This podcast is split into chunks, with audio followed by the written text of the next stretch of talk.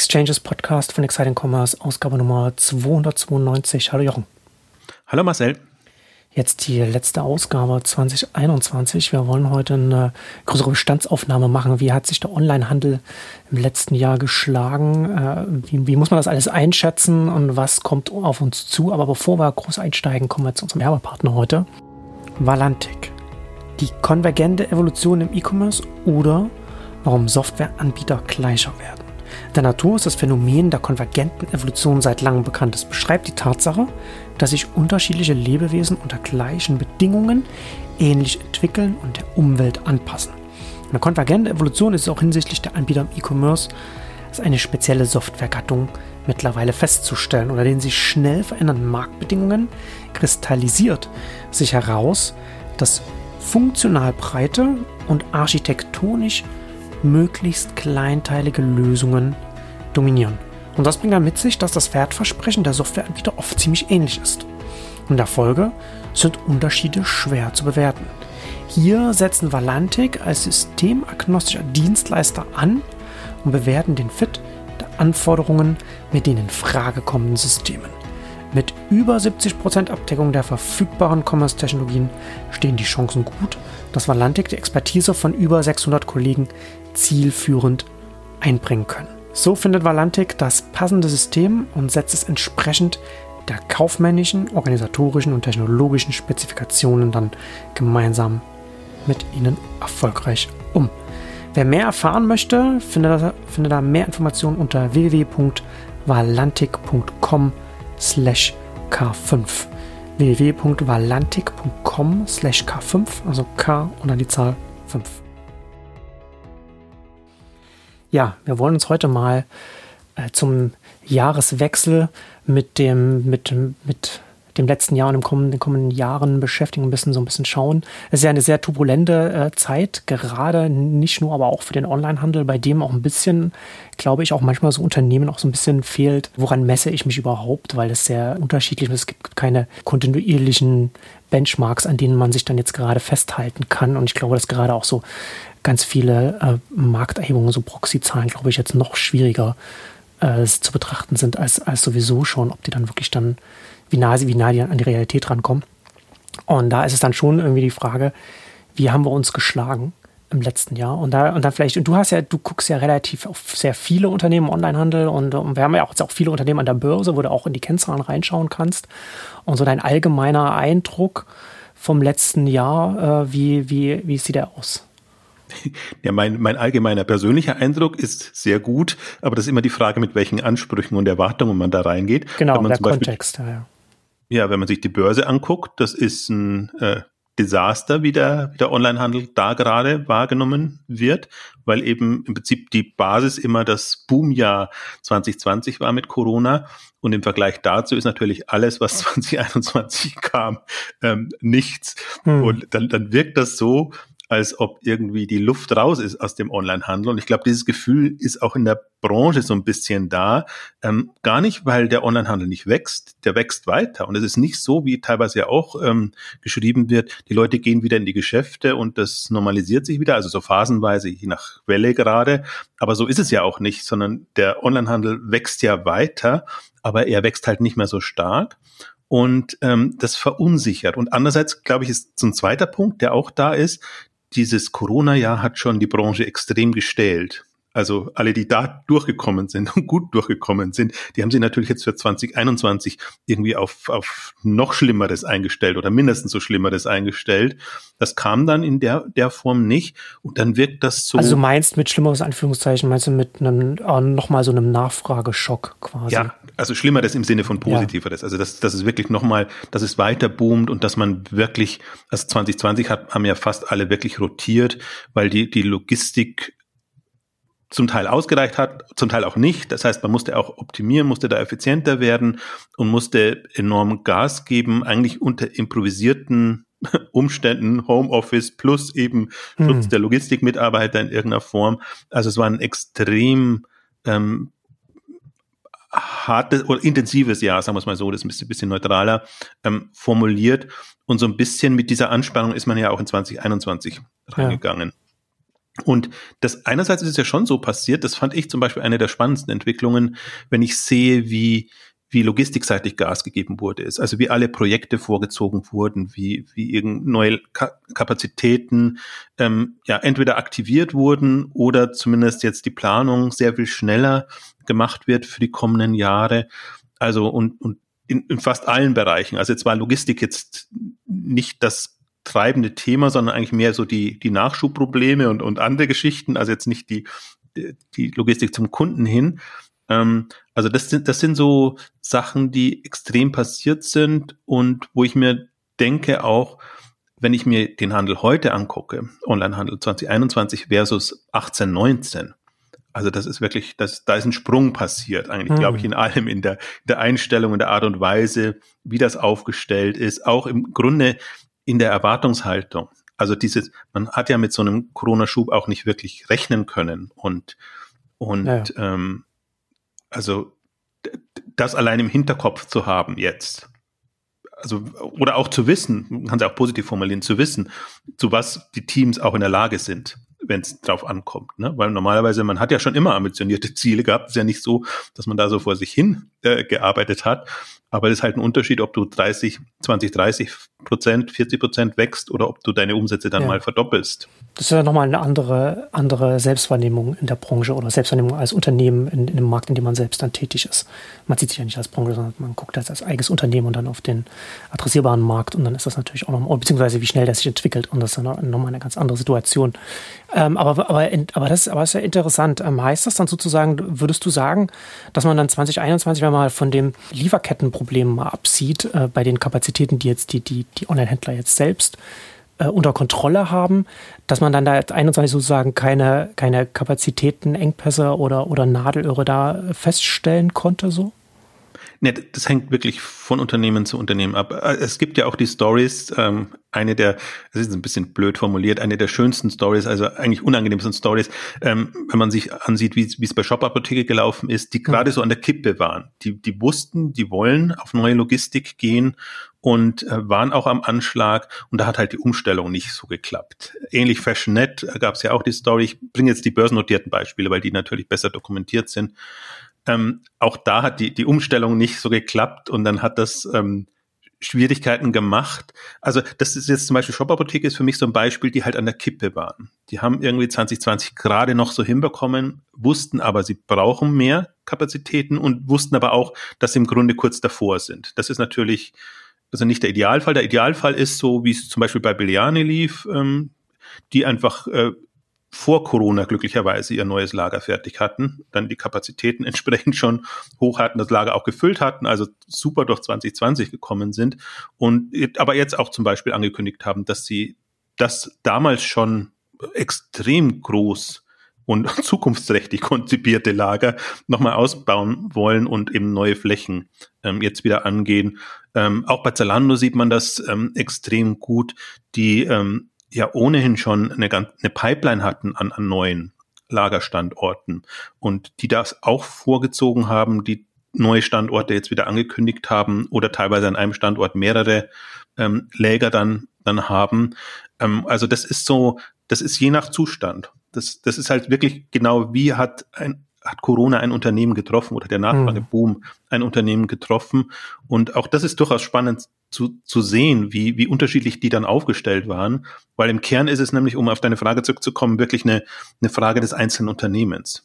Und, und so, so sieht man es ja auch. Also ja. wie sind wir aufgestellt und wie konnten wir unter den Bedingungen das Bestmögliche rausholen? Das war jetzt 2020 und 2021 dann eben, ja, haben wir uns jetzt gut geschlagen mit dem, was wir erreicht haben. Also wir haben unser Bestmögliches gemacht, um gut gerüstet in das Jahr reinzugehen und haben unsere Pläne aufgestellt und, und alles, auch die Mitarbeiter entsprechend äh, entweder motiviert oder, oder waren halt so äh, darauf eingestellt. Und jetzt ist man so Ende des Jahres und denkt sich, ja, waren wir jetzt gut oder waren wir nicht gut? Irgendwie die, die Nachfrage war weniger als dass jetzt nochmal ein Buchjahr kam. Andererseits, wenn man sie, und das ist ja das Schöne, was alle machen jetzt äh, mit 2019 vergleicht, wenn man mal die, die zwei Jahre, 2021, mhm. 2019 und dann quasi jährliche Wachstumsraten runterrechnet, dann ist es noch immer noch über dem, was man davor hatte. Also insofern kann man sich's hinreden, wie man will, aber man hat keinen so richtigen Benchmark, der, der einem sagt, sind wir jetzt wirklich gut gewesen? Und das ist, ähm, ja, das ist auch nicht zu lösen als, als Thema. Aber nur jetzt mal aus, aus, aus so meiner Einschätzung heraus, wenn ich mir die ganzen veröffentlichten Zahlen angucke, wir hatten ja super viele Börsengänge, also kamen auch neue Unternehmen. Jetzt, da ist das Spektrum halt riesengroß. Da gibt's die, wo es geboomt ist. HelloFresh ist für mich das äh, ultimative Beispiel, die, also da merkst du eigentlich nicht, dass 2021 quasi kein Corona war. Die haben wirklich alles genutzt, aus vollen Kanonen geschossen, aus vollen Rohren geschossen und auch irgendwie ihre Infrastruktur in den Griff bekommen. Also die, die hatten letztes Jahr wirklich improvisieren müssen und ähm, dieses Jahr lief's gut. Also nach allem, was dokumentiert ist. Ich habe, ich stecke nicht drinnen. Ähm, ähnlich Zalando, auch ähm, About You ist auch ein Beispiel, was geboomt hat. Das geht aber runter dann, wenn man sich zum Beispiel die ganzen äh, Mass Customization on Demand Plattformen anguckt, Moonpick, Redbubble, äh, wie sie alle heißen, ähm, die unter Vorjahr sind. Aber da war das 20er Jahr auch ein extremes. Es war zum Teil mehr als 100 Prozent. Ja. Und ähm, da war irgendwie wirklich alles zu Hause. Und die haben das aber auch vorhergesagt. Die haben gesagt, das, das kann nicht sein, dass wir dass wir jetzt das Ergebnis oder die, die Umsatzwerte von 2020 nochmal ähm, toppen. Ähm, zum Teil, weil Redbubble zum Beispiel auch mit Masken äh, natürlich Umsatz gemacht hat. Ah, ja. Und zum Teil eben auch bei Moonpick oder so, weil, weil eine andere Geschenkesituation war. Also Geschenkkarten und, und, und, und diese Themen. Also das hatten sie dann auch im Grunde so kommuniziert. Auch Clara Nova, ähm, ähm, die machen auch viel, viel in dem, dem Geschenkebereich ähm, die kommen dann, es wirkt halt erstmal sehr enttäuschend. Ne? Dann hast du so ein, dann bist du zehn Prozent, zum Teil 20 Prozent unter dem, was du im letzten Jahr gemacht hast. Wenn du das als Außenstehender siehst, ohne irgendwie einen, äh, eine, eine ja, wie soll ich sagen, eine, eine Einordnung zu haben, dann denkst du dir, ui, was ist mit dem Unternehmen jetzt los? Ja, aber das ist ja dann immer noch sehr viel stärker von der Wachstumsrate über dem von 2019. Ja, ja, aber das wird nicht so wahrgenommen. Und das ist, glaube ich, gerade so die. Aber ist das wirklich Punkt. so, dass das so nicht wahrgenommen wird? Weil das ist doch schon, nee. ich meine, deutlicher kann doch eine Ausnahmesituation eigentlich nicht sein. Ja, aber der Punkt ist so ein bisschen, dass der große Corona-Boom war im Frühjahr 2020. Ja. Und, und so im Frühjahr, Sommer. Und jetzt haben wir Ende 2021 dann ist das so verdrängt, dass das ja natürlich noch die, die Nachwirkungen hat, das ganze Corona-Jahr ja noch, noch betroffen ist da 2020. Hm. Und, und, und je weiter man geht, und gerade so zum Beispiel an der Börse merkt man es extrem, weil die sehr kurzfristig tickt, von, von Quartal zu Quartal, ähm, im Hinterkopf ist zwar immer noch, ja, da war doch was und, und die, die, die Vergleichswerte sind, sind verfälscht in dem Bereich. Aber in der, in der Grundwahrnehmung ist man eigentlich eher so, ja, so Anfang des Jahres war schon weit weg und ähm, jetzt guckt man eigentlich eher so, wie, wie, wie das in den letzten wieder neun Monaten war. Und das ist eigentlich zu kurz gesprungen. Ja. ja. Ist auch wieder ein schönes Beispiel, ja, wie, wie, wie so eine kurzfristige äh, Blickweise auf Unternehmen da einfach den, den Kontext äh, nicht erfasst. Ja, also und das, das ist, also für mich ist das halt sehr, sehr präsent und auffallend. Auch dieses, auch, auch persönlich ist man ja immer wieder drin. Da guckt man ja auch erstmal, wow, fünf Prozent Wachstum nur. Was ist, was ist denn da los? Was ist denn da schiefgegangen? So, hm. Dann gibt es natürlich immer, immer Gründe und, und ähm, unter normalen Umständen wären das Gründe, wo du dir mehr oder weniger Gedanken machst. Also zum Beispiel Buhu hat gestern Zahlen veröffentlicht, ähm, höhere Retourenquoten als üblich. Also im, im Wachstum mussten sie runtergehen, aber haben weiter Wachstum, aber das Ergebnis sah nicht so gut aus. Und dann werden natürlich die Gründe aufgeführt, warum das Ergebnis so, nicht so gut aussah. Und zum Beispiel, ich musste so schmunzeln, weil Retouren-Thema eigentlich bei Buhu nie ein Thema war. Die sind immer hoch und, und, und das ist trotzdem rund und funktioniert, also haben, haben, haben ein gutes Ergebnis. Aber jetzt müssen sie natürlich eine Gründung finden, warum ist jetzt das Ergebnis nicht so, also gerade die Marge, Margensituation nicht so ähm, wie erwartet oder im, im letzten Jahr. Und dann kommen solche Themen hoch, wo du dir erstmal denkst, ui, also unter normalen Umständen, ui, da ist irgendwas im Argen und du musst, musst rotieren oder musst dir Gedanken machen, geht das, wird das jetzt, geht das in die, wird das ein Restrukturierungsfall, etc. Aber sie beschreiben dann halt auch sehr schön, vielleicht, da kann man es auch mal noch ganz gut deutlich machen, ähm, Buhu mit, mit, ähm, also vor allem das englische Geschäft boomt, das sieht eigentlich ganz gut aus. Das internationale Geschäft, die machen ja auch viel in Amerika und haben da eigentlich auch äh, Nastigal und andere zugekauft, äh, funktioniert nicht. Und dann schreiben sie eben auch, weil alles aus einem Zentrallager jetzt aus England heraus verschickt wird. Das heißt, mhm. es ist, ist, ist, natürlich anders auch in der Wahrnehmung des, des Kunden oder der Kundin jetzt in, in, in dem Fall, dass du eigentlich das, was du vielleicht auch 1920 an Service bekommen hast, so nicht mehr bekommst. Aber andererseits Buhu eben versucht, also alles versucht, quasi weiter alles am Laufen zu lassen und das entsprechend hinzubekommen. Und das ist nur mal ein Beispiel. Das ist, die, die Stories sind eigentlich, sind, sind super viele, sehr unterschiedliche. Alle haben andere Probleme. Die, an, die einen haben nicht genügend Arbeitskräfte, um, um Fulfillment, Lager etc. hinzubekommen. Auch England ist, ist, ist extrem Fahrer zu finden, auch um, um auszuliefern. Also wenn, wenn man sich Okado anguckt, aber auch AO und, und andere, die halt mit eigenen äh, Lieferdiensten arbeiten. Also das sind alles so, so Effekte, die dann dazukommen, die das je nach Unternehmen und, und Geschäft ähm, schwierig machen. Aber ich würde halt sagen, aus meiner Sicht, es ist kein strukturelles Thema oder vielleicht ist es ein strukturelles Thema, dann betrifft es alles, aber es ist nicht so, dass ich jetzt sagen würde, ja, Onlinehandel in der Krise, wie man manchmal den Eindruck haben könnte. Ich fand zum Beispiel auch sehr, sehr bemerkenswert jetzt die ganze Black Friday, Cyber Monday äh, Entwicklungsphase, wo man ja das Gefühl hatte, wow, das ist ja alles super enttäuschend, was da war. Da ging ja gar nichts. Also jetzt gefühlt für die Einzelnen oder generell auch für die Branche. Äh, das lag zum Teil daran, dass eben auch die, die chinesischen Unternehmen durften ja nicht mehr so auf die Pauke hauen. Ähm, dass, dass sie da ihre Rekorde, Singles Day etc. machen und bewerben. Also die haben hm. eigentlich sich gezügelt oder sind gerade in taktischen, diplomatischen Verhandlungen, dass sie da nicht so als, als äh, ja, Nutznießer wahrgenommen werden. Und, in, in, und auch, auch Amazon war sehr verhalten, was sie da kommuniziert haben. Ich fand, fand den, die Aussage auch sehr schön. Ja, unser Ziel ist ja jetzt auch nicht Rekorde hinzubekommen. da weiß man ja auch schon was, wie, es gelaufen ist, ja. zum Beispiel, aber für Amazon wird es jetzt halt so laufen. Die hatten so einen Bomben, äh, Jahr 2020, speziell auch mm. hinten raus, ähm, dass sie froh sein können, wenn sie das Umsatzziel erreichen jetzt in diesem Jahr. Und mhm. selbst wenn sie jetzt drei, fünf Prozent drunter wären, wäre das immer noch super im, im Vergleich. Also haben wir extrem aufgerüstet und, und, und, und sich da ähm, erweitert, Logistikkapazitäten, ja. Mitarbeiter etc. Äh, und aber das, der Eindruck, der halt entsteht, ist, boah, das ist aber, das war aber auch schon mal besser da mit dem Onlinehandel. Und, und im Grunde ist es gar nicht so, äh, aus meiner Sicht, sondern ich würde eher andersrum argumentieren und sagen, also gerade strukturell hat sich's verbessert. Das ist alles sehr viel substanzieller jetzt und, und viele haben sich extrem viel Mühe gegeben, einfach ähm, sowohl die, die Kapazitäten als auch die Strukturen, Prozesse etc. so hinzubekommen, dass es eben auch solche Extremsituationen aushalten kann. Deswegen bin ich mal sehr gespannt jetzt auf nächstes Jahr, aber im Grunde auch ja. auf die nächsten fünf Jahre, hm. ähm, weil, weil ich glaube, das ist, das wird noch sehr unterschätzt, was da passiert ist. Naja, ja, äh, und unsere These ist ja auch nach wie vor, dass, dass die Ende der, der Fahnenstange da noch lange nicht recht ist, was den Onlinehandel angeht, was den gesamten Markt angeht. Ja, das ist natürlich dann interessant, ne, dass dann Amazon dann vielleicht auch nicht selbst, selbst äh, nicht mit, mit Bezos zahlen, the most ever, äh, der da nicht mehr an allen Stellen dann einfach, einfach davon kommt.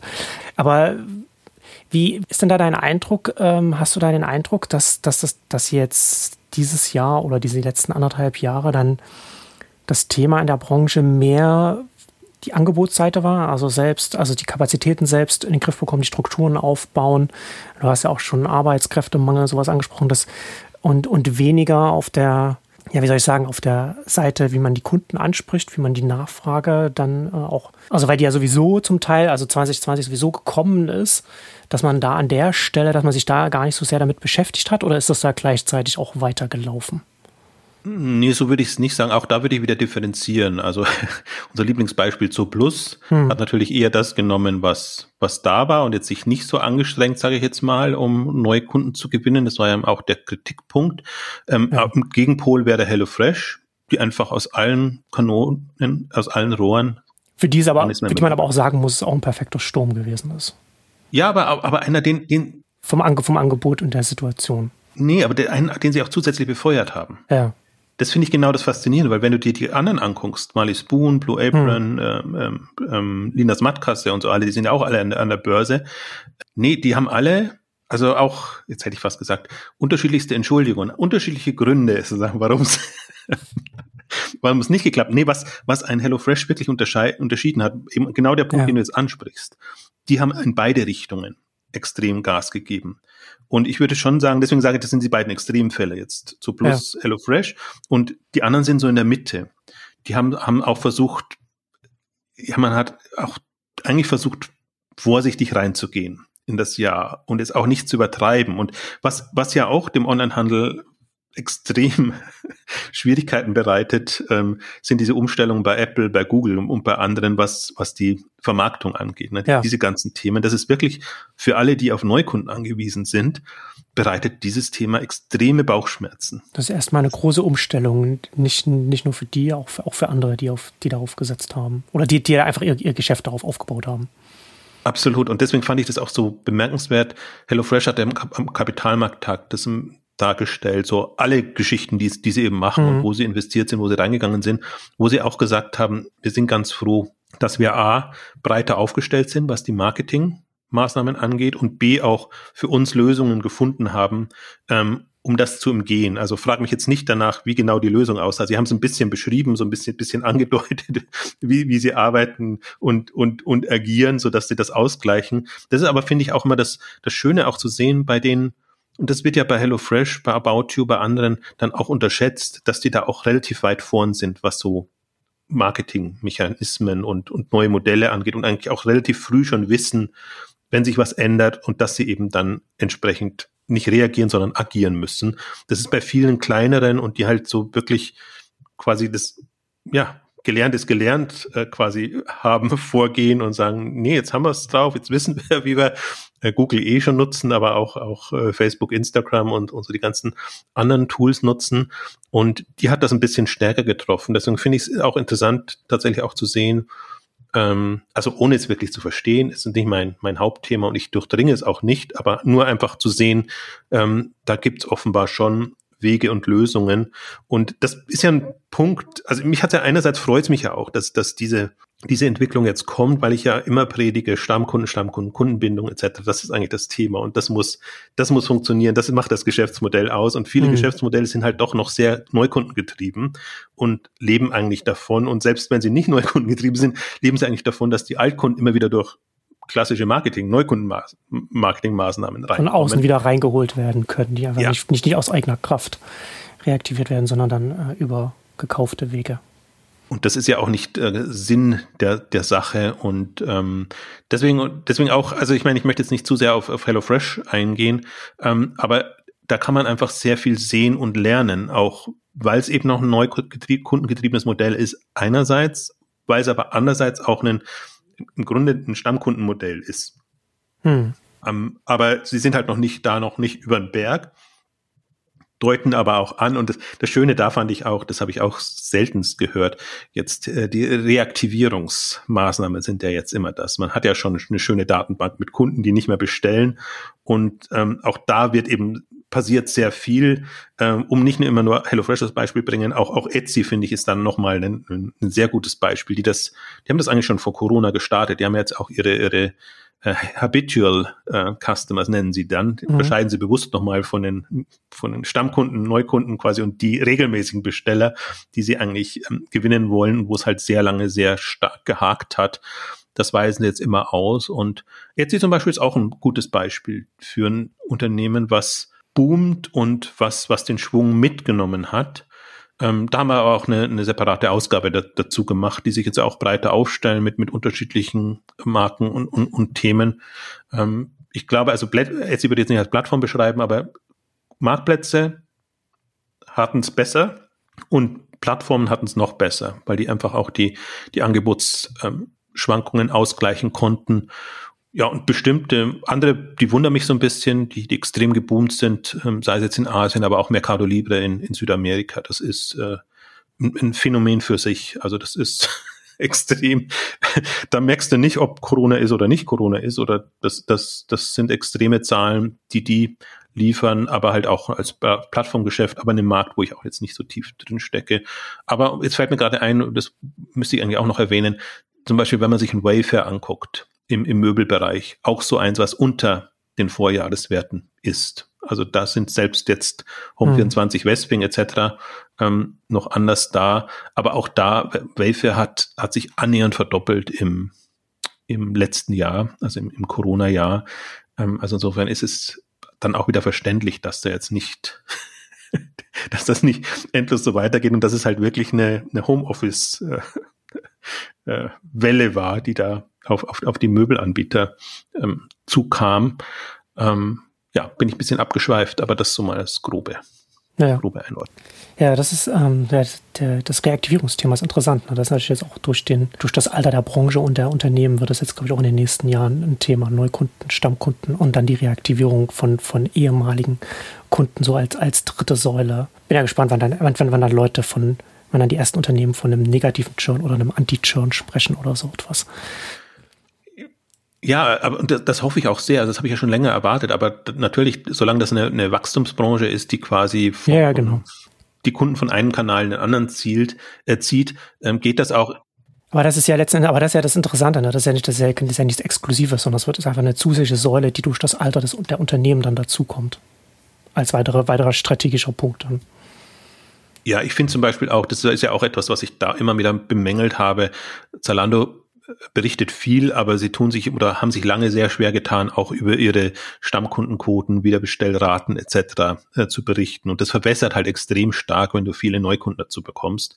Und ähm, deswegen wäre es immer spannend gewesen, hat Zalando wirklich ein starkes Stammkundengetriebenes Modell oder profit lebt das alles nicht eben davon, dass sie eben marketingseitig sehr, sehr präsent sind. Deswegen fand ich das auch sehr schön, jetzt die About You-Zahlen dagegen zu haben, die einfach da sehr viel mehr hm. Futter bieten ähm, und, und das anders besser, ich bin versucht zu sagen, besser darstellen. Also sie stellen es halt zumindest mal da und, und dann hat man dann ein, ein anderes Gefühl. Auch da ist immer noch Luft nach oben. Also das sind halt dann drei, vier Bestellungen pro Jahr im Schnitt, also intensive Kunden natürlich mehr, aber kann man jetzt auch noch nicht sagen, das ist jetzt nicht die, die einzige Quelle quasi für, für Modeshopper, dass, dass sie nur jetzt dann jeweils bei, bei Zalando oder bei, bei About You ähm, bestellen. Aber das ist auf jeden Fall ein, ich meine, Reaktivierung ist, also jetzt musst du schmunzeln, dass du jetzt nochmal so gesagt hast, weil Reaktivierung ist ja eigentlich, das ist ungut, wenn du reaktivieren musst. Ein stammkundenbasiertes Geschäftsmodell sollte ja eigentlich alle dauerhaft glücklich machen und die du halt nicht glücklich machst, die sind halt nicht Teil der Zielgruppe oder, oder des Modells. Deswegen finde ich das, äh, also passiert jetzt und muss auch passieren, also dass man die wieder reinbekommt. Ähm, aber es ist, ähm, ja, es zeigt auch, sagen wir mal so, dass, dass es nicht hundertprozentig rund ist. Ja, jein, würde ich, ja, würde ich so nicht sehen unbedingt, weil ja gerade so zum Teil intensive Modelle, sage ich jetzt mal, wie ein, wie ein HelloFresh, so Meal Kits, ja auch nicht zwingend, äh, da, da das Ende der Beziehung nicht zwingend am, am Anbieter liegen muss, sondern auch an, an der persönlichen Situation im Haushalt oder wie auch immer. Ja, da kann ja ganz viele Kontext spielt da ja mit rein. Das ist ja nicht wie ich bestelle jetzt hier ein Produkt, dann bestelle ich einen Monat später oder, oder im halben Jahr wieder was und dann mal wieder was, sondern es ist ja ein sehr, sehr, sehr, sehr intensiverer Austausch, wo ganz viele Faktoren mit reinspielen und dadurch das Alter des, des Unternehmens, das ist einfach ganz normal. Und grundsätzlich hast, kannst du ja nicht davon ausgehen, dass du, dass du entweder neue Kunden hast oder du hast Stammkunden, die zu 100 Prozent bleiben, sondern du hast ja immer eine, immer eine Ab, äh, Abstufung.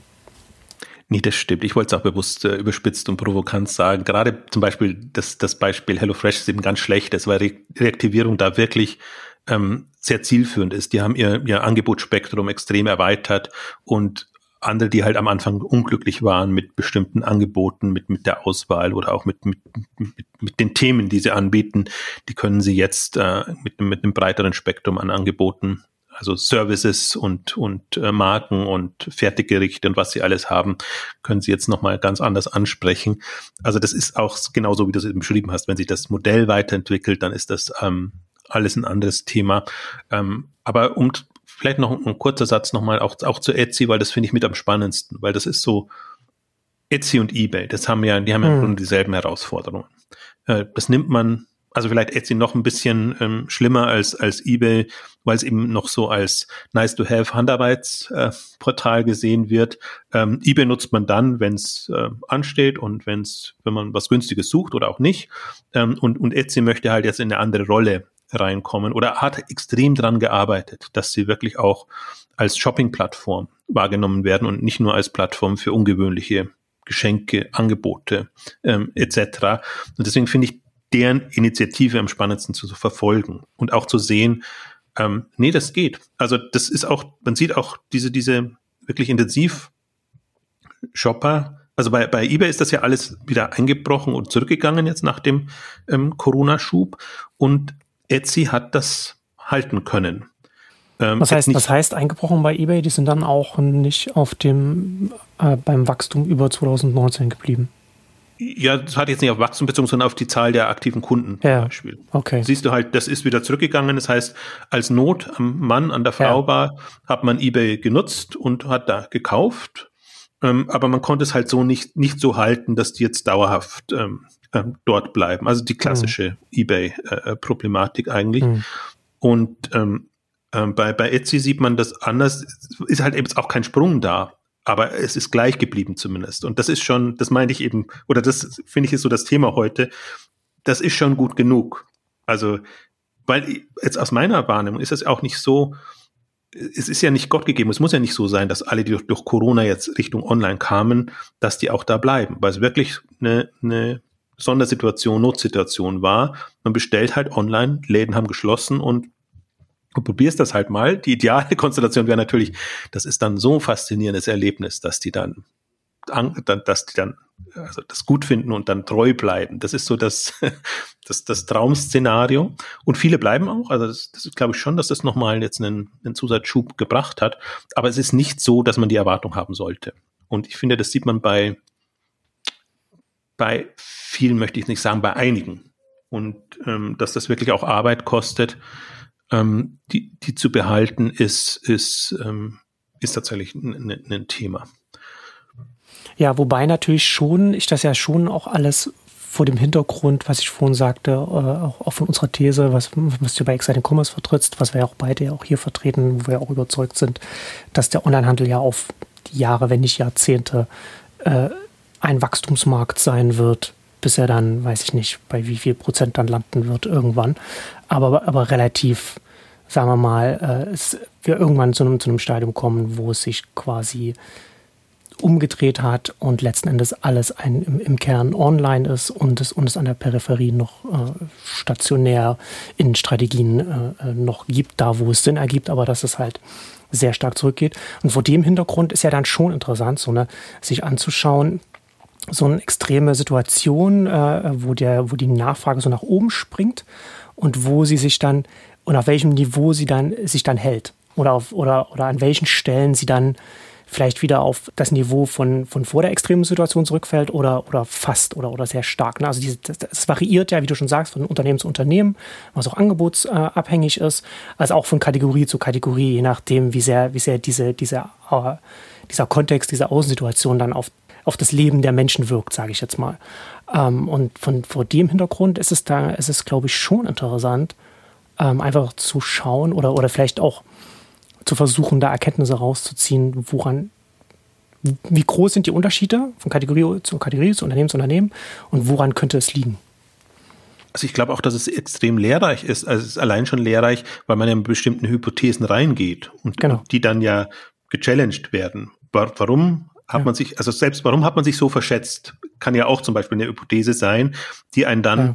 stärker macht und, und haben wir vernommen, mehr Verständnis erzeugt für das Geschäft, was man hat, also für die Kunden, die man auch hat. Wie ticken die? Ich finde durchaus auch spannend jetzt die neu hinzugewonnenen Kunden in der Phase versus die sonst gewonnenen Kunden? Unterscheiden sich die in, in irgendeiner Form oder kann man mit denen anderes machen, weil sie jetzt ja zum, auch in einer ganz anderen Zeit dazu gekommen sind. Ne? Und das ist ja entweder jünger sind oder älter sind. Ähm, also das ist halt alles etwas, was man analysieren kann. Deswegen finde ich das jetzt ähm, aus einer internen Sicht, analytischen Sicht super spannend nochmal. Also selbst wenn Aber da sind wir wahrscheinlich jetzt zeitlich sogar noch ein bisschen zu früh dran. Ne? Das wird natürlich dann äh, interessanter, das dann in einem Jahr oder in zwei Jahren dann zurückzublicken und dann das, das, das, historisch vielleicht nochmal zu schauen, wie hat sich das dann 2019, 2021 und dann 22 dann, wie sind die Verläufe gewesen?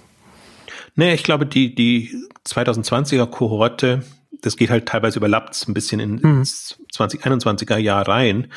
Ähm, ich glaube, das ist jetzt schon weitgehend abgeschlossen. Also, dass du diesen Schub mhm. an an Kundinnen, an Kunden hast, ähm, der dir ja, ja, diese ganzen Denkaufgaben gibt. Also das ist halt, weil das ist halt das, finde ich, das, das Irritierende daran. Du hast ja, zum Teil machst du es ja zehn Jahre, 20 Jahre, hast du ein extrem gutes Gefühl, wie das Geschäft funktioniert und an welchen Stellschrauben du drehen musst, damit der Effekt dann ähm, eintritt. Und das ist halt alles nicht mehr so, wie es war. Also gerade jetzt dieses Jahr. Ich glaube, nächstes Jahr wird sich wieder einigermaßen einpendeln und die Jahre dann drauf auch. Aber das ist so eine, das ist so eine, ähm, ja, also eine Aufgabe, der, der man sich stellen kann. Ich würde es mal so sehen, weil ich glaube, also ich würde mich wundern, also das sieht man auch, also wenn ich mir rein die börsennotierten Unternehmen angucke, die einen haben sich überschätzt, die anderen haben sich unterschätzt. Viele sind sehr vorsichtig reingegangen und haben dann ihre Pläne erhöht, weil sie es gar nicht glauben kannten, konnten. Andere, gerade die, die an die Börse wollten, eher andersrum, haben so ein bisschen, bisschen für sich getrommelt und mussten dann äh, zurückrudern. Und, aber so, also beide Richtungen hat, hat das Ausschläge gegeben. Und ähm, das, das finde halt ich das spannend. Ich finde das auch aus Marktsicht spannend. Und mir geht's genauso. Ich versuche auch ein Gefühl dafür zu bekommen jetzt eigentlich. Was ist jetzt eigentlich Sache? Also und zwar je nach Kategorie, je nach Geschäftsmodell, warum klappt es bei den einen, warum klappt es bei den anderen nicht, ähm, aber auch, wie, wie sind eigentlich jetzt die Branchen? Also vorherzusehen, weil wir sind ja schon, ich wollte vielleicht noch ein paar, ähm, noch ein bisschen was auch zu, zu Zahlen sagen, ähm, weil, weil eben immer der Eindruck entsteht, 2021 war jetzt so ein solala Jahr. Es war halt so, dass wenn man jetzt davon ausgeht, 2020 hat einen Sprung von mindestens zwei Jahren gemacht, also von, von Umsätzen, die man dann halt hm. hätte erreichen wollen. Also dann Umsätze ist das jetzt vorgezogen quasi auch ein bisschen. Und wir sind immer noch vorgezogen. Also selbst wenn das jetzt nicht mehr zwei Jahre sind oder drei Jahre, ja. aber ein Jahr plus sind wir eigentlich immer jetzt noch der, der Zeit voraus. Und das muss man schon, schon auch sehen. Deswegen auch, wenn man sich, ich mache es ja immer ganz gerne an, der, an den Umsatzlevels fest. Also wer erreicht eine Milliarde, wer erreicht fünf Milliarden, wer zehn Milliarden. Wenn man mhm. sieht, wie viele jetzt Richtung 10 Milliarden gehen und das übersprungen haben. Oder ich finde, in Europa kann man gerade so schön die 5 Milliarden Sicht aufmachen. Hatte ich auch einen Beitrag dazu geschrieben, ähm, wie viele 5 Milliarden Unternehmen es jetzt, jetzt dann doch schon gibt und die eben zum Teil sehr überraschend äh, im letzten Jahr oder dieses Jahr über die Marke gekommen sind. Und daran sieht man eigentlich schon die, die Macht, die noch da ist und damit auch das, das Potenzial. Das ist so die eine Seite. Und die andere Seite, finde ich, die man auch nicht sieht, ist, wir haben ja jetzt quasi eine gewollte Insolvenzverschleppung, nenne ich es jetzt mal bewusst, ein bisschen böse jetzt so im, im Das ist schön, schön umschrieben. Ah, ja. Im, Im, Stationären. Das mhm. ist ja alles, das sieht ja alles viel heiler aus, als es ist. Also ich ja. möchte jetzt auch nicht, da möchte ich auch nicht drauf drum, rumtrampeln, weil vielen geht es wirklich extrem mies da und also wirklich auch unverschuldet und zum Teil die Maßnahmen mhm. waren halt extrem kontraproduktiv. Ja. Ähm, also deswegen von der vom Vorgehen absolut ähm, zu kritisieren, aber jetzt mal allein von der Zustandsbeschreibung her. Ne? Ja. Also da sind viele, die einfach, ja, die sind eigentlich, sind über, über dem Limit. Also das sind, das, das, also da müsste Wunder passieren, wenn, wenn das weitergeht.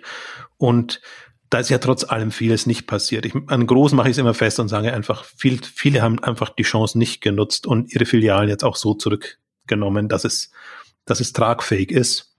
Ähm, für alles. Wir schwärmen ja immer tendenziell von, von, von einem Douglas oder wenn man sich die Zahlen von Meta Saturn anguckt, von Ikea, das ist ja auch ein Online-Boom äh, da gewesen, aber gleichzeitig ist halt nicht aufgeräumt worden. Und das sind jetzt nicht die Fälle, die ich, die ich meinte, sondern das sind ja auch Unternehmen, äh, für, für die wir jetzt weitergehen, aber die werden halt genau unter denselben Umständen weiter ums Überleben kämpfen oder dahin wurschteln oder wie auch immer ich es formuliere, wie sie es vorher gemacht haben. Da hat sich nicht viel geändert. Also sie haben einfach diese, die, diese Chance ist auch ein bisschen fieses Wort jetzt, wenn es um, um Rückbau eines Geschäfts geht, aber sie haben diese Möglichkeit nicht genutzt, wie man das eigentlich hätte machen sollen, damit man äh, für die Zukunft gute Karten hat. Und dann gibt es eben viele, die jetzt ja am Leben gehalten wurden.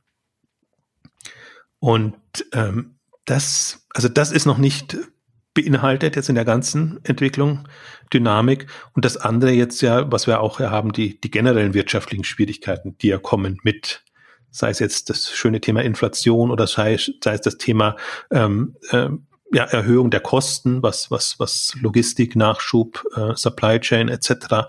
angeht. Ähm, das ist ja auch alles, was, was reinfließt. Also es wird in irgendeiner Form Preiserhöhungen geben müssen oder auch nicht. Auch im Übrigen sehr schön, was HelloFresh muss ich halt jetzt ein Beispiel bringen, weil das war wirklich ein Kapitalmarkttag, der kürzlich da war und wo die ganzen Themen abgehandelt wurden und wo HelloFresh stolz drauf verweist und sagt, wir können halt jetzt, wir können den Preis gleich halten und die Supermärkte müssen raufgehen. Mhm. Also mhm. zum Teil wegen dem Modell, zum Teil wegen der Produkte. Also sie, sie verkaufen. Das ist auch schön für HelloFresh, dass sie sagen können, die Supermärkte kommen zu uns hoch. Ja, ja, so sagen sie es natürlich nicht. Sondern wenn man, wenn man die Basis anguckt und das vergleicht quasi, dann sinken unsere Preise relativ zum, zum Marktpreis, äh, weil die anderen eben die Preise tendenziell steigen lassen. Also tendenziell wird HelloFresh günstiger im Vergleich. Also weil sie sagen, also weil sie sozusagen sagen, sie können äh, mindestens so schnell ihre Kosten senken, wie die Inflation steigt.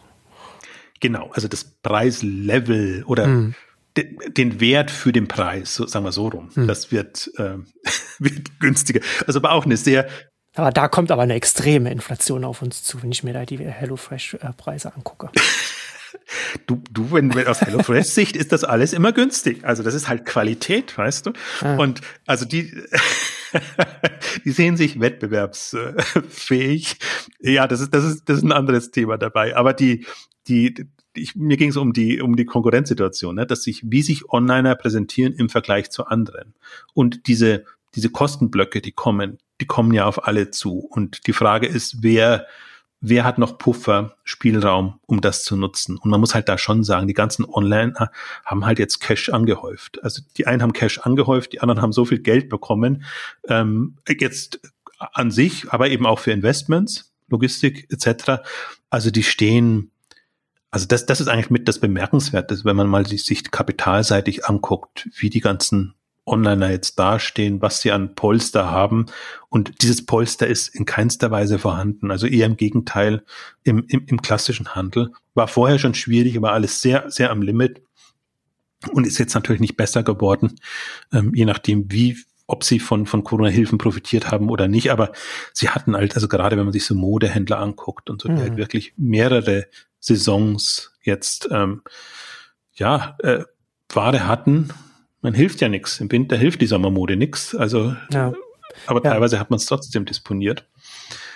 Ja, wie, wie, du schon sagst, ne, so aufgeschobene äh, Insolvenzen. Und das ist schon erstaunlich, dass bis jetzt nicht mehr passiert ist, aber das hängt natürlich dann auch mit dem politischen Klima zusammen, dass dann entsprechend dann umso mehr dann halt noch reingebuttert wird und ähm, da ist auch nicht absehbar, wie sich das in den nächsten Jahren entwickeln wird. Denn wenn äh, je mehr stationäre Händler in die Insolvenz gehen, desto mehr werden andere stationäre Händler, die eigentlich auch in die Insolvenz gehen müssten, noch mehr politische Unterstützung bekommen. Das ist halt jetzt der Punkt. Also es kann ja nicht gewollt sein, dass es jetzt da zu einer Implosion kommt, aber je mehr man eben aufschiebt, umso weniger natürlich, sage ich jetzt mal in Anführungszeichen, entwickelt mhm. sich das. Und wir haben ja ohnehin schon eine ja, riesigen Backlog. Also durch die günstige Kredite und die ganze Situation, die wir da vorher schon hatten. Also das wird dann immer so schön als, als Zombie-Unternehmen be beschrieben, die dann, die dann da sind. Ähm, ein das Lieblingsbeispiel ja auch nur mal äh, Galeria, wie sie sich jetzt äh, nennen, hm. sozusagen. Da, das wird ja immer öffentlich durchexerziert in den unterschiedlichen äh, Verwandlungen und, und, und mit den unterschiedlichen Schwierigkeiten. Und immer dann, wenn man denkt, okay, jetzt haben sie wieder eine Chance, dann kommt der nächste Knüppel. Und äh, also das ist dann, also ist ohnehin schon ein schwieriger Fall, aber die Umstände erleichtern es äh, einem dann. Ja. Tatsächlich. Bei so, ja. so, bei so Sachen wie Galeria, da kann, da muss ich, da kann ich nur sagen, als einmal als kleiner Selbstständiger von der Politik so geliebt zu werden wie so ein Unternehmen wie Galeria. Ja, ja wobei, weil das ist so eine Hassliebe dann in, in, dem Bereich, aber es sind halt Zehntausende von Angestellten, die da ähm, dranhängen. Ja, das, das ist so. Und ich glaube, das ist, das ist jetzt hat gar, ist gar kein Online-Thema, aber das ist eine, eine, ein Marktentwicklungsthema. Und das, was du vorhin ja auch angedeutet hast, wann, wann fällt die 50-Prozent-Schwelle? Wann, wann ist man ja. quasi die, der mächtigere Block im Online-Bereich? Dann ist das nochmal ein ganz anderes Thema für den stationären ähm, Bereich, wo das in bestimmten Kategorien jetzt nur so ist, Elektronik und ich glaube Buchhandel müsste eigentlich auch schon schon ähm, einiges drüber sein, aber sicherlich noch nicht Mode und noch gar nicht äh, Food, die, diese Themen, die die da noch kommen.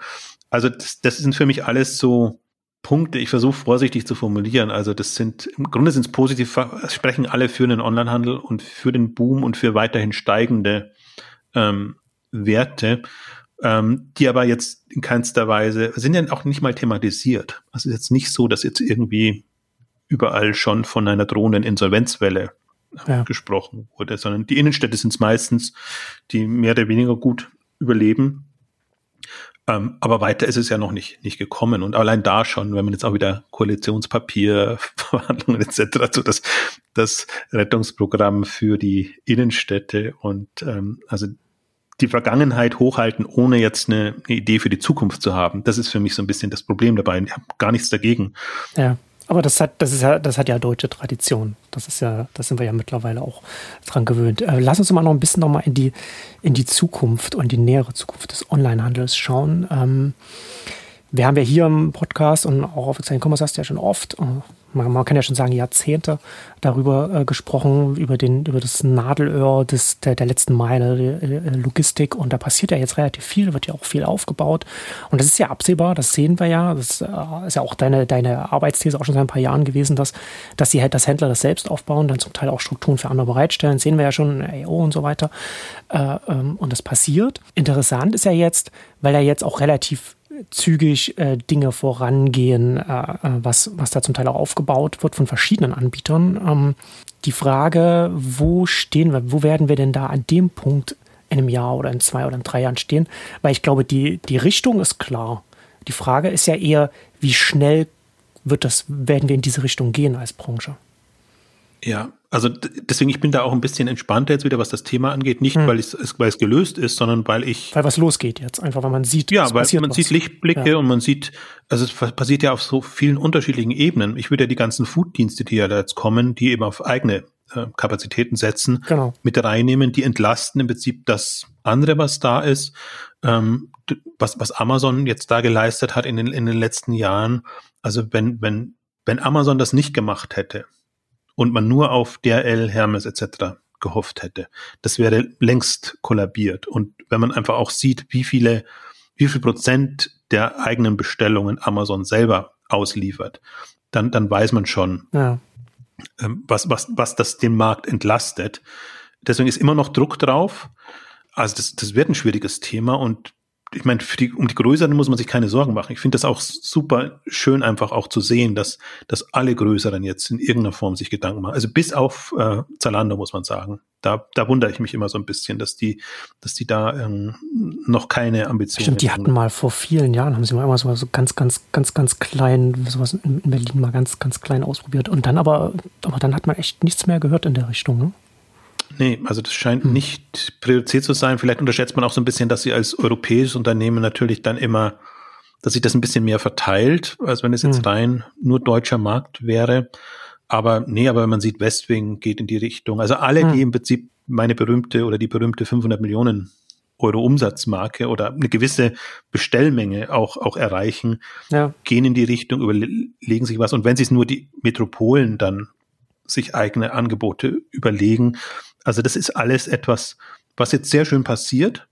Ähm, aber ich, mein Punkt war eigentlich so ein bisschen, um die Großen muss man sich keine Sorgen machen, sondern die Kleinen, das ist das Problem. Müssen die Kleinen dann die, in Anführungszeichen, überteuerten Preise der bestehenden Player zahlen und überhaupt froh sein, dass sie noch, dass ihre Produkte noch mitgenommen werden? Ja. Oder haben sie andere Möglichkeiten? Und da sehe ich halt jetzt noch keinen, also Amazon würde jetzt normal nicht als unabhängigen Player bezeichnen der sich öffnet für andere und für kleine. Die machen auch zwar auch jetzt für die für ihre Marktplatzhändler, das äh, speziell in den USA haben sie das jetzt auch in den Pressemitteilungen immer gut dokumentiert. Also wie Amazon sich ja ohnehin versucht darzustellen. Also wir sind nicht der große Mol Moloch, sondern wir sind für euch und mit euch da. mit dem, ähm, aber was was eben fehlt, ist ist wirklich ein ja ein ein, ein Universal oder mehrere Universaldienste, die die eben dem breiten Markt offen stehen und wo die nicht rein eigennützig agieren. Und das unterstelle ich jetzt einfach mal Amazon, dass es in erster Linie schon darum geht, die eigenen Prime-Kunden in irgendeiner Form äh, glücklich zu machen. Mhm. Und, und jetzt das nicht ein sozialer Akt ist, um zu sagen, die gesamte Online-Handelsbranche ist unser, unser Ziel. Ähm, und insofern, das Problem ist noch nicht gelöst. Ja, ich glaube auch, dass das, ich glaube auch, dass, dass wir das jetzt, da haben wir ja auch schon ein paar Mal drüber gesprochen, aber das wird, glaube ich, in den nächsten Jahren sehr, sehr, sehr deutlich werden, diese, ja, wie sage ich das? Diese Aufteilung der Branche, was du gesagt hast. Ne? Du, hast die, du hast die Großen, die es schaffen, eigenes aufzubauen. Und dann hast du die ganzen Marktplatzverkäufer, die dann im, im, im bequemen Amazon-Kosmos stattfinden können. Und dann hast du alle, die noch nicht groß genug sind, um das selbst zu machen und dann eben auf einen, auf einen DHL und Co. angewiesen sind und dann mit höheren Preisen und einem schlechteren Service-Level für ihre Endkunden dann auch, auch leben müssen. Und das ist so, also das, ich, ich habe das bei mir auch persönlich jetzt äh, festgestellt. Ähm, ich habe jetzt unter anderem, was die Pandemie bei mir äh, ausgelöst hat, ist, dass ich unter ein bisschen weniger äh, bei Amazon bestelle, aber mehr auch bei, bei zum Teil sehr spezialisierten Online-Händlern dann einfach, einfach aus, weiß ich nicht, weil ich offensichtlich zu viel Zeit abends habe zum Recherchieren, mir dann irgendwas, irgendwas rausgesucht mhm. habe. Und dann natürlich dann äh, merkt man sehr, man merkt schon sehr deutlich diesen Unterschied einfach. Wenn ich weiß, okay, wenn ich jetzt hier bestelle, das kommt halt dann, das kommt über DHL. Und entweder ich lasse es mir gleich im Paketshop liefern oder ich muss halt bei einem Nachbarn klingeln, äh, weil ich im Dachgeschoss wohne. Und bei Amazon jetzt gerade jetzt, jetzt in der Vorweihnachtszeit, äh, gerade so Geschenke und sowas, also ist natürlich sehr praktisch, wenn man einen Locker vor der Tür hat, wo das dann einfach dann, dann da drin ist und ich das da abholen kann und nicht, wenn, wenn ich mit den Kindern irgendwie zu Hause sitze oder so etwas.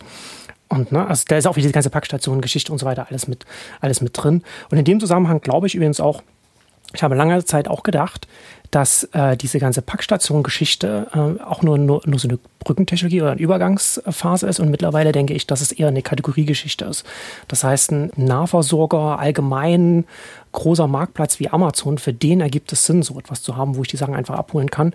Während für andere Kategorien oder, oder spezialisierte Sachen, so etwas wie, wie Enjoy, was wir auch in der Ausgabe gesprochen haben, dann so etwas bei der Lieferung mehr Sinn ergeben kann, wo du, wo du einen Service mit drin hast und dass sich das eher so kategorieseitig entwickelt. Und vor dem Hintergrund äh, ist, es nah, ist, es, ist es noch wahnsinniger, dass DHL äh, das so früh dran war bei dem Thema, da nicht viel stärker reingegangen ist, weil sie da als Logistiker da ganz stark hätten drin sein können. Ich bringe ja immer wieder gerne diese eine Grafik, die so schön ja. zeigt. Zehn ja. verlorene Jahre. Das ist wirklich. Absolut. Sie haben nach der Quellepleite haben sie einfach, haben sie das gestoppt. Und wenn sie das konsequent ja. und immer nur ein Stückchen jedes Jahr vorangetrieben hätten, sie hätten so eine schöne Infrastruktur, eine schöne Machtposition. Ja. Eine historische Versäumnis ist es einfach des Unternehmens. Ja, das ist, also es lässt sich im Nachhinein dann auch immer sehr, wobei in dem Fall konnte man es auch währenddessen auch schon, schon sehen. Was du ja äh, gemacht hast. Du hast ja währenddessen auch immer wieder darauf hingewiesen. Ab, absolut. Also, weil das konnte man einfach sehen, dass da, dass da die Markteinschätzungen und also die Realität versus die Markteinschätzung komplett ähm, auseinandergehen. Oder das siehst du aber halt auch, dass Unternehmen und andere Ziele verfolgen. Und aus, aus der strategischen Sicht, rein DHL-Sicht, möglichst viel Ergebnis abzuliefern und die Aktionäre glücklich zu machen, war das alles wunderbar. Dann, dann entspart man sich die Investitionen und sagt, okay, wir sind eh Marktführer, also an uns geht das nicht vorbei. Wir, wir kriegen unsere Kapazität schon, schon voll. Also insofern ist die Rechnung ja auch aufgegangen. Deswegen bin ich immer unsicher, ob ich dem Unternehmen einen Vorwurf machen möchte, aber ich finde es halt sehr, sehr egozentrisch. Ähm, also wenn man, wenn man, also ich finde, das ist auch dann eine gewisse Verantwortung, die man als als Marktführer hat, auch ähm, ja den Markt dann mitzugestalten. Gerade wenn man weiß, also das ist jetzt, das ist jetzt sehr sozial argumentiert, gerade wenn man weiß, dass man in einer besseren Position ist und andere gar keine Chance haben, da auf dem Markt hochzukommen. Und das ist alles ja, das ist einfach, das Kind ist irgendwann in den Brunnen gefallen und das hat sich auch nicht gelöst und alles, was man jetzt so sieht, sind halt die Lichtblicke, aber gerade diese Zweiklassengesellschaft, die du jetzt auch nochmal beschrieben hast, ähm, das ist schon etwas, was, was uns droht, schrägstrich blüht und wo ich auch keine wirkliche Lösung sehe. Also Amazon wird sich öffnen und das wird sich alles erweitern und aber Amazon ist auch kein Sozialunternehmen jetzt in dem Kontext. Also sie versuchen immer natürlich das erstmal für sich, dann für ihre Partnerhändler, genau. Marktplatzhändler zu machen und dann für alle anderen und in Hochzeiten und ich fand das so schön, ich weiß gar nicht, wer das, wer das getwittert hat, war das äh, irgendjemand äh, prominenteres, ähm, wenn selbst Amazon eben jetzt in dieser Hochphase auf DRL, DPD etc. zurückgreifen muss. Und dann ist man, bekommt man halt nicht das, was man gewohnt ist von Amazon als Kunde, hm. sondern dann weiß man wieder ja. genau, ja, so, so ist es dann hm. im richtigen Leben, sage ich jetzt mal. Und, und das, das, ich finde auch, das sieht man, die, die Standards sind, sind unterschiedlich. Wobei ich jetzt Amazon nicht schon als super hochheben will als die ultimative Lösung, aber zumindest jemanden, wo man das Bemühen erkennt, einfach bequeme, kundenorientierte, vernünftige Lösungen auf, auf die Beine zu stellen. Also insofern muss man da, ja, muss man mal sehen, wo sich das hinentwickelt. Das, das Fortschreiben allein hilft ja auch nicht. Also es kann, kann sein, dass, dass sich dann schon noch was rauskristallisiert und also da würde ich auch jetzt mal abwarten oder schauen, was die Chinesen, Alibaba, JD und andere alle machen. Die lichten jetzt erstmal ihre großen Läger ein. Und letzte Meile ist jetzt da noch nie mal das Thema. Aber es gibt auch da noch ein paar unabhängige Kandidaten, die im Prinzip in der Position wären und die Macht hätten, jetzt auch selber keine Händler sind. Also ja, die haben den Vorteil bei der ersten Meile, weil die, weil die bei den Fabriken sitzen. Ja, ja, aber sie versuchen es durchgehend zu machen, ne? Ja, ja, ja, klar. Ja, ich, ich, ich meine halt nur, ne? Also die, die kommen ja dann auch von der von der Herstellerseite, wo sie da, die sie einfach vor der Tür haben und dann entsprechend dann jetzt näher mit, mit, mit ihren Kapazitäten jetzt zu uns kommen.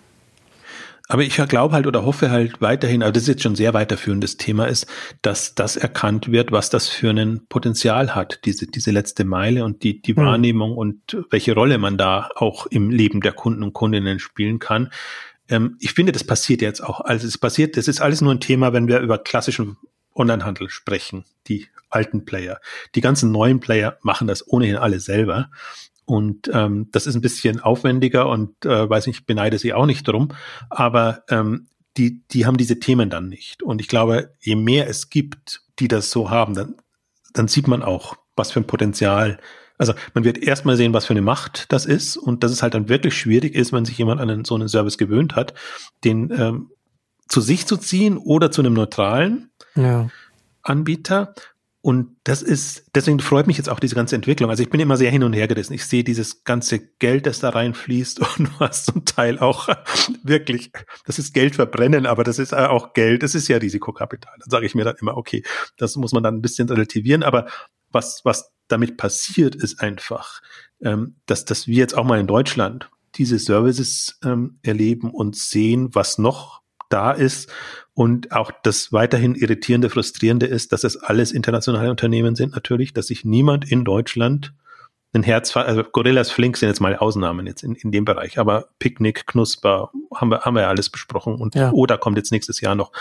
Also, das ist, da will gegen den da will ja niemand gegen die bestehenden antreten. Und das war die ganze Zeit auch das Problem. Niemand wollte gegen Amazon antreten, niemand wollte gegen Zalando antreten oder will jetzt gegen Zalando antreten. Und wenn das die Einstellung ist und wenn man auch nicht eine Idee hat, wie, wie, also direkt antreten ist natürlich auch absurd und Wahnsinn. Aber wenn man nicht eine Idee, eine Vorstellung davon hat, wie man eine bessere Alternative mit, mit einem ähnlichen Thema äh, mhm. dem Markt bieten kann, dann wird es auch schwierig. Und das ist das Schöne eigentlich jetzt auch an den ganzen neuen Playern. Alles, was da kommt, das ist alles für sich gesehen einzigartig, zum Teil eben, ja, wie gesagt, äh, Hype oder nicht Hype, das, das kann man dann immer noch diskutieren. Und am Ende, wenn man sieht, wer sich durchgesetzt hat, dann sieht man, ähm, ja, wo man schlauer war. Ja, also, man, man, also ja, also hast du es ja gesagt, ne, da läuft, da fließt viel Geld rein, da wird es auch eine Konsolidierung geben, da, da, da können es nicht alle schaffen, aber, aber wir haben es ja auch äh, in, in anderen Ausgaben auch gesagt, es, ein paar werden es schaffen und ein Großteil der Strukturen wird dann auch einfach noch da sein und, und zur Verfügung stehen. Also wir vielleicht, um, wir müssen ja schon ein bisschen auf die Zeit achten, auch um, um nicht alle Themen nochmal hochzubringen. Wir haben ja eine Next 10 Years Ausgabe gemacht, eigentlich zum, mhm. zum Jahreswechsel 1920. Dann kam natürlich Corona und dann wurde alles sehr, sehr anders. Ähm, äh, und da haben wir alle viele dieser Themen ja auch, auch abgehandelt und, mhm. und, und nochmal eigentlich beschrieben, wo sind die Potenziale, wo sind auch die Gefahren, wie kommen die internationalen rein und. Stimmt, das hatten wir damals auch schon. Ne? Ne, was, was erwartet man so für das, mhm. für das kommende Jahr? Ich glaube, für, für diese Ausgabe oder für jetzt gerade den Jahreswechsel ist eher das Thema, hat sich was geändert? Ich würde halt eher sagen, also natürlich hat sich was geändert, aber ähm, ich würde eher sagen, die, die Dynamik ist größer. Und selbst wenn wir jetzt auch einen gefühlt Verhaltensjahr hatten, das ist immer tatsächlich das Irritierende, das so zu sagen, weil das, das war das war kein schlechtes Jahr 2021. Ähm, also es war auch eines der ereignisreichsten. Also es gibt auch, ähm, ich werde auch auf, auf, auf die Jahresrückblicke auch auf bei Exciting Commerce hinweisen. Ähm, mit Startup Insider haben wir das zum Beispiel gemacht. Ähm, wenn man mal sieht, was was alles passiert ist. Oder wenn man nur allein mal die, die Ausgaben jetzt durchgeht, die, die wir bei den Exchanges gemacht haben, auch ähm, Börsengänge ohne Ende, ähm, Geld da und, und wirklich, ähm, also bessere Zeiten hatte der Onlinehandel noch selten in der, in der Wahrnehmung. Haben auch gesagt, die, die Finanzinvestoren sind aufgewacht und, und solche Themen hatten wir ja auch. Also wer investieren wollte, konnte investieren. Wer ein Exit wollte, konnte auch sein Exit gut hinbekommen. Und wer starten wollte, konnte auch gut starten. Also insofern, das war schon ein, ein, ein Wahnsinnsjahr, wenn man es mal so betrachtet, ähm, nur von der Dynamik her. Das, und das war jetzt unser Hauptthema eigentlich von, von den Wachstumsraten. Da, da kann man sich mal Gedanken machen. Ähm, und ähm, aber da bin ich, ich bin also, also meine Erkenntnis ist so ein bisschen der, der Handel, also eigentlich ganz gut, dass jetzt so ein Jahr war, dass nicht wieder so ein wildes Jahr nach 2020 kam.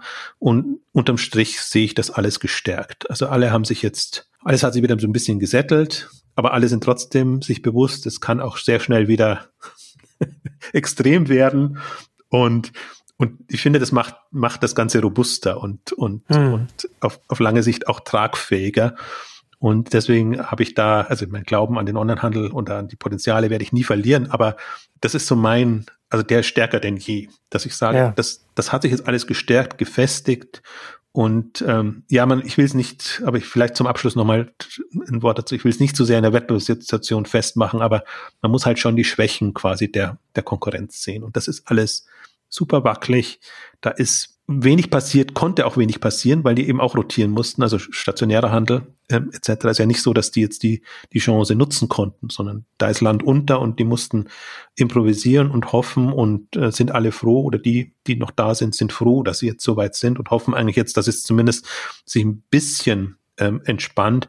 Aber das kann man nicht sagen, dass das aus einer Stärke heraus äh, passiert, sondern es ist eher, ja, zum Glück haben wir es soweit geschafft und die Hoffnung muss da jetzt eigentlich sein.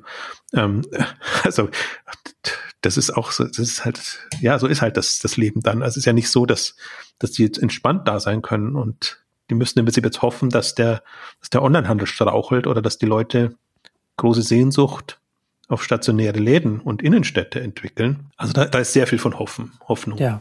Ähm, getragen. Und ähm, da hat sich aber nichts geändert. Also das, glaube ich, haben wir auch in der, in der zehn Jahres Ausblicksausgabe. Ja, das, ähm, die Situation ist da dann unverändert. Äh, Clay Shirky hat mal zum, zum Medienwandel vor, weiß ich nicht, zehn Jahren oder länger mal gesagt, Tradition ist kein Geschäftsmodell. Das trifft ja dann hier auch zu. Ja. Und damit kommen wir zum Ende unserer großen Bestandsaufnahme. Vielen Dank fürs Zuhören und bis zum nächsten Mal. Tschüss. Tschüss.